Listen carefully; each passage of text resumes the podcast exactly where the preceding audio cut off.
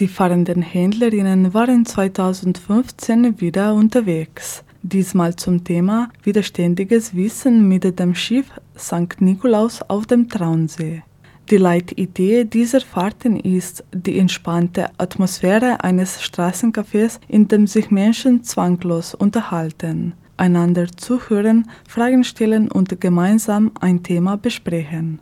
Drei Thementische mit vier Gastgeberinnen luden ein zum Diskutieren. Alltäglicher Widerstand mit Nicola Abler-Reinalter, feministischer Widerstand mit Iris Gestel und Gugi Spitzer sowie historischer Widerstand mit Martha Eger.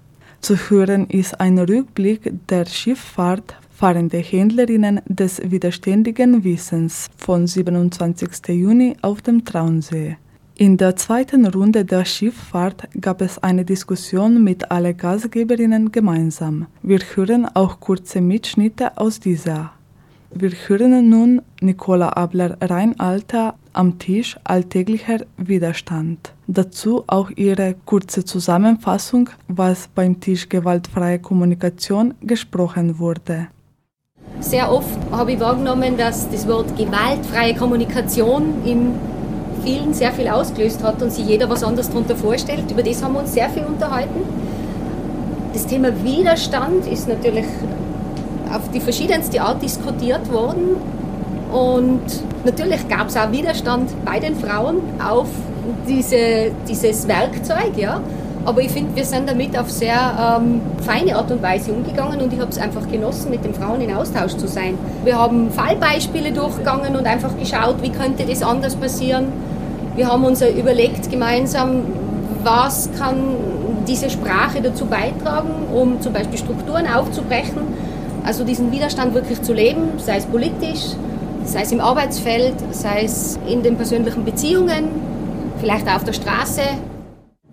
Für mich ist sozusagen gewaltfreie Kommunikation ein Werkzeug, um alltäglichen Widerstand zu leisten, ja, indem ich in einer Haltung bin, die Widerstände auflöst. Der, der die gewaltfreie Kommunikation gegründet hat, das war Marshall Rosenberg, der hat ursprünglich damit begonnen, dass er einfach Gewalt äh, verhindern wollte. Gewalt reduzieren, Gewalt verhindern. Ja? Und ist dann draufgekommen, dass Sprache einfach unglaublich viel damit zu tun hat. Und deswegen ist er zu diesem Wort gewaltfreie Kommunikation gekommen, weil er draufgekommen ist, dass sozusagen hinter unserer Sprache vor allem unser Denken steckt, unsere Analysen im Kopf, unsere Urteile, unsere blitzschnellen Zuschreibungen in, in Situationen, wo wir was erleben, was uns nicht gefällt und das dann sozusagen wie aus uns herausbricht. Und dass sozusagen diese Worte oder diese Handlungsmuster, die wir an den Tag legen, mehr oder weniger Gewalt auslösen. Ja? Grundsätzlich ist die Haltung der gewaltfreien Kommunikation die, dass die Bedürfnisse aller zählen. Und dass ich zum Beispiel auch nicht die Schublade öffne, Mann und Frau. Das sind die größten Schubladen. Eine der größten Schubladen weltweit, neben den Religionen und so weiter und so fort, aus meiner Sicht. Und sobald ich eine Schublade bediene, sorge ich dafür, dass Gewalt im Spiel ist. Und mit Hilfe der gewaltfreien Kommunikation hole ich sozusagen diese Menschen da heraus. Also jetzt Beispiel diesen Mann und sage, das ist ein Mensch, der hat vielleicht gerade Stress und möchte sozusagen effizient unterwegs sein. Das wäre jetzt sozusagen meine Empathie in diese Richtung und dann schaue ich bei mir, ja, wie auch Stress, wenn man der hinten an der Stoßstange steht und ich möchte gern ernst genommen werden, ich möchte gern respektiert werden. Also das ist so das blitzschnelle Erkennen, was ist beim anderen und was ist bei mir.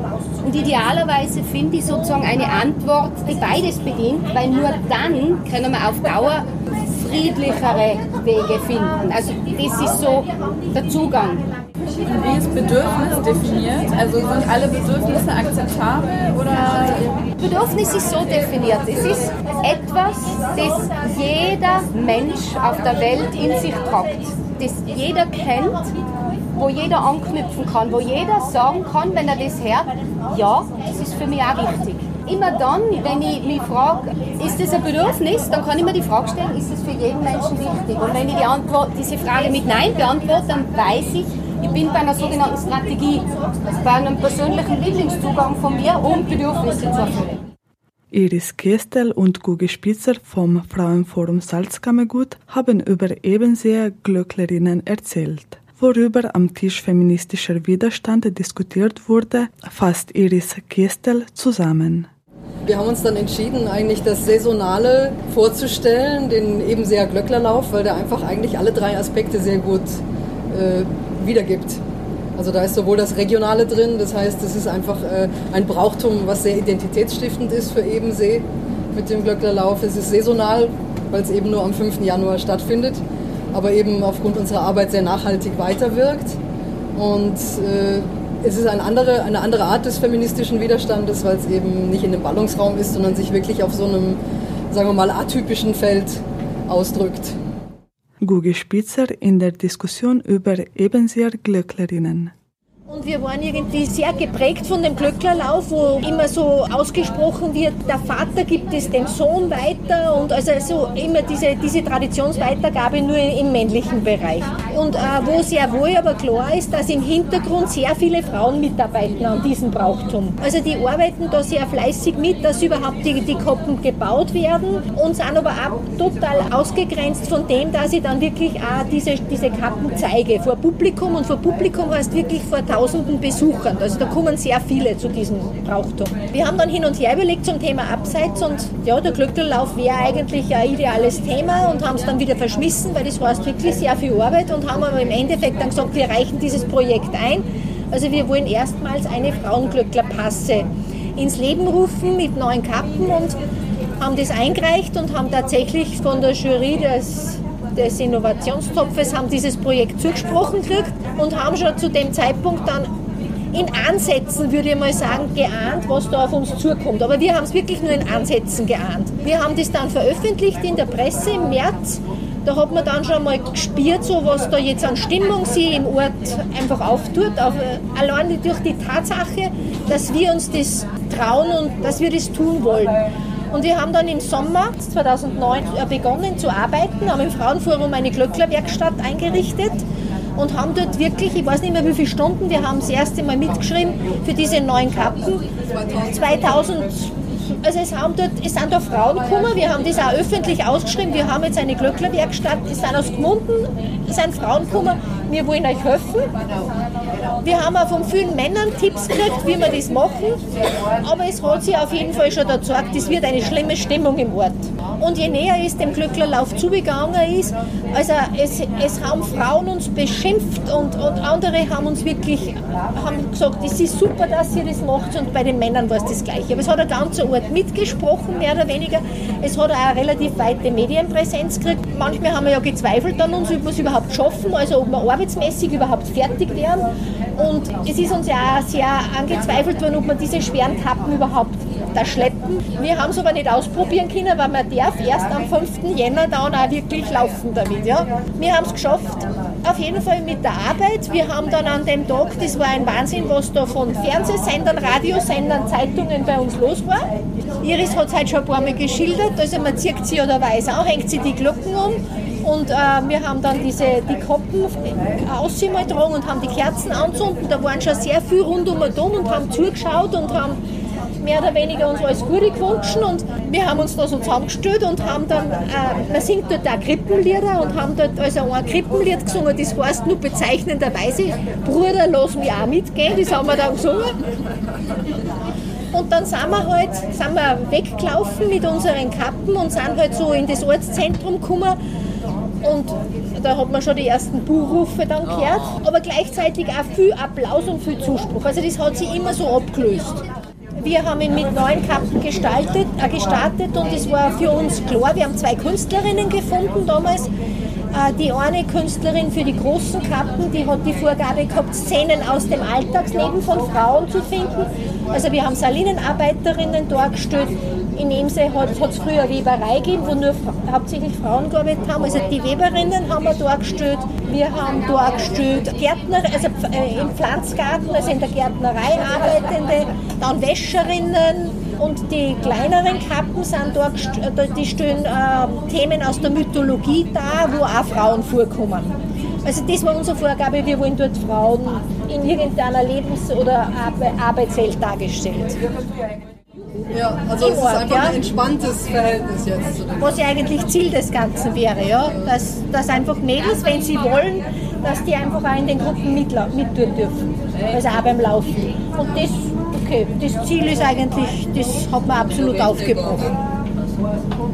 Weil es heißt ja nicht, dass die, die Mädels dann nur in dieser Frauengruppe laufen sollen, ja? sondern das sollte ja grundsätzlich die Gruppen aufmachen. Und das hat es bewegt. Ja? Martha Eger, die Expertin zum Thema Widerstand und Partisaninnen im Salzkammergut, saß am Tisch historischer Widerstand.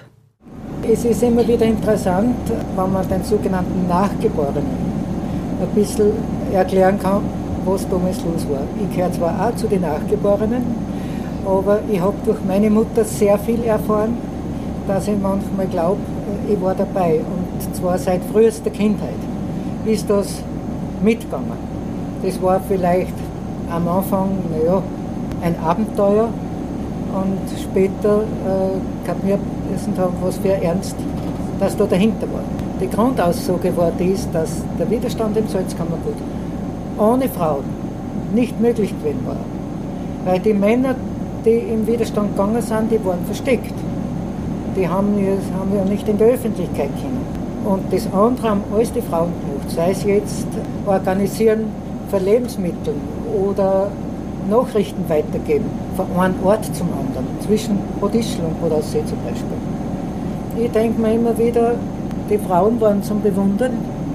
Sie haben Kinder gehabt und haben nicht gewusst, äh, was los ist, wann sie auffliegen. Und ich hoffe, dass ich gleich Kandidat. Sicher bin ich mir nicht. Partisanin ist eigentlich ein falscher Ausdruck. Da in der Gegend sind nie richtige Partisanentätigkeit gewesen. Was gemacht haben, eigentlich schon während dem Ständestaat und später noch mit der Roten Hilfe. Und in dem Gebiet um Bodaussee zum Schluss waren sehr viele Deserteure. Die haben sie zurückgezogen unter den Ding, weil weniger das gängen, umso eher wird Schluss und wollten auch in der Bevölkerung das Bewusstsein legen, dass Schluss werden muss und das mitziehen. Und je weiter der Krieg fortgeschritten ist, umso mehr war das natürlich. Richtig begonnen, kann man sagen, hat es 1943. Die Männer waren eben versteckt und die verschiedensten Sachen. Äh, Im Bodaussee waren es beim sogenannten Igel, das war ziemlich hoch oben im Gebirge, da haben sie eine Erdhöhle gefunden und die haben sie sich ausgebaut. Da waren bis zu, waren viel waren, 16, 20 Männer und sonst halt um die 10, 15. Anfang mit dem Ganzen hat der Sepp Lieseis, der war aus Bad Ischl, der war Spanienkämpfer und ist dann im KZ gelandet in Dachau und da war eine Außenstelle in Hallein. Und von dort weg ist er geflüchtet. Und da war das erste Mal eine Frau im Spiel, die Agnes Primoschitz aus Hallein, die hat geholfen, dass er wegkommt. Und die Resi Besendorfer aus Bodischl hat die Verbindung hergestellt. Der ist dann heim, ist in Salzkammergut und hat dann richtige Widerstandsgruppen aufgebaut. So Einzelne waren immer. Und die Frauen waren sozusagen die Verbindungsoffiziere. Und das ist ja lang überhaupt nicht gewürdigt worden. Während dem Austrofaschismus haben die Männer immer gesagt, von dort dürft ihr nichts wissen, weil erstens versteht sie es nicht so genau und wenn sie euch erwischen, dann könnt ihr was verraten. Das haben sie einfach nicht zutraut, dass die da standhaft bleiben. Aber durch das, dass eben die einen Männer weg waren, die anderen in Versteck waren, ist das für die Frauen organisiert worden und durchgeführt worden. Ich weiß das von meiner Mutter und weiß natürlich nur äh, den Kreis, wo sie mitgearbeitet hat. Es waren vier, fünf, die voneinander gewusst haben. Zum Beispiel haben sie äh, Lebensmittel organisiert und dann ist zu meiner Mutter mal eine Frau gekommen, es zwar kennt und hat zu ihr gesagt, ich soll bei dir Butter angeben für dein und dein. Mutter hat gesagt, ich kenne den nicht, da musst du irgendwie irren, das bin nicht ich. Und ihre Freundin, die alle kennt hat, die in der Organisation sind, ist dann mit ihr gekommen und hat gesagt, doch, das stimmt, für der kannst du das nehmen. Und das war der Hauptding. War das eine bewusste Strategie, die Sie Selbstverständlich, selbstverständlich, ja. Das waren die fahrenden Händlerinnen des widerständigen Wissens. Sie waren am 27. Juni 2015 mit der St. Nikolaus auf dem Traunsee unterwegs. An drei Thementischen saßen Nicola Abler-Reinalter. Sie spricht über das Thema gewaltfreie Kommunikation. Iris Gestel und Gugi Spitzer erzählten über die Ebenseer Glöcklerinnen. Martha Eger, die Tochter der bereits verstorbenen Widerständlerin Leni Ecker, zum Thema Widerstand und Partisaninnen im Salzkammergut. 52 hatte diese Skifahrt zum vierten Mal veranstaltet. Die Diskussionsrunde mit allen Gastgeberinnen ist auch auf DorfTV nachzusehen. Link und Infos finden sich auf www.fro.at unter 52 Radiominuten.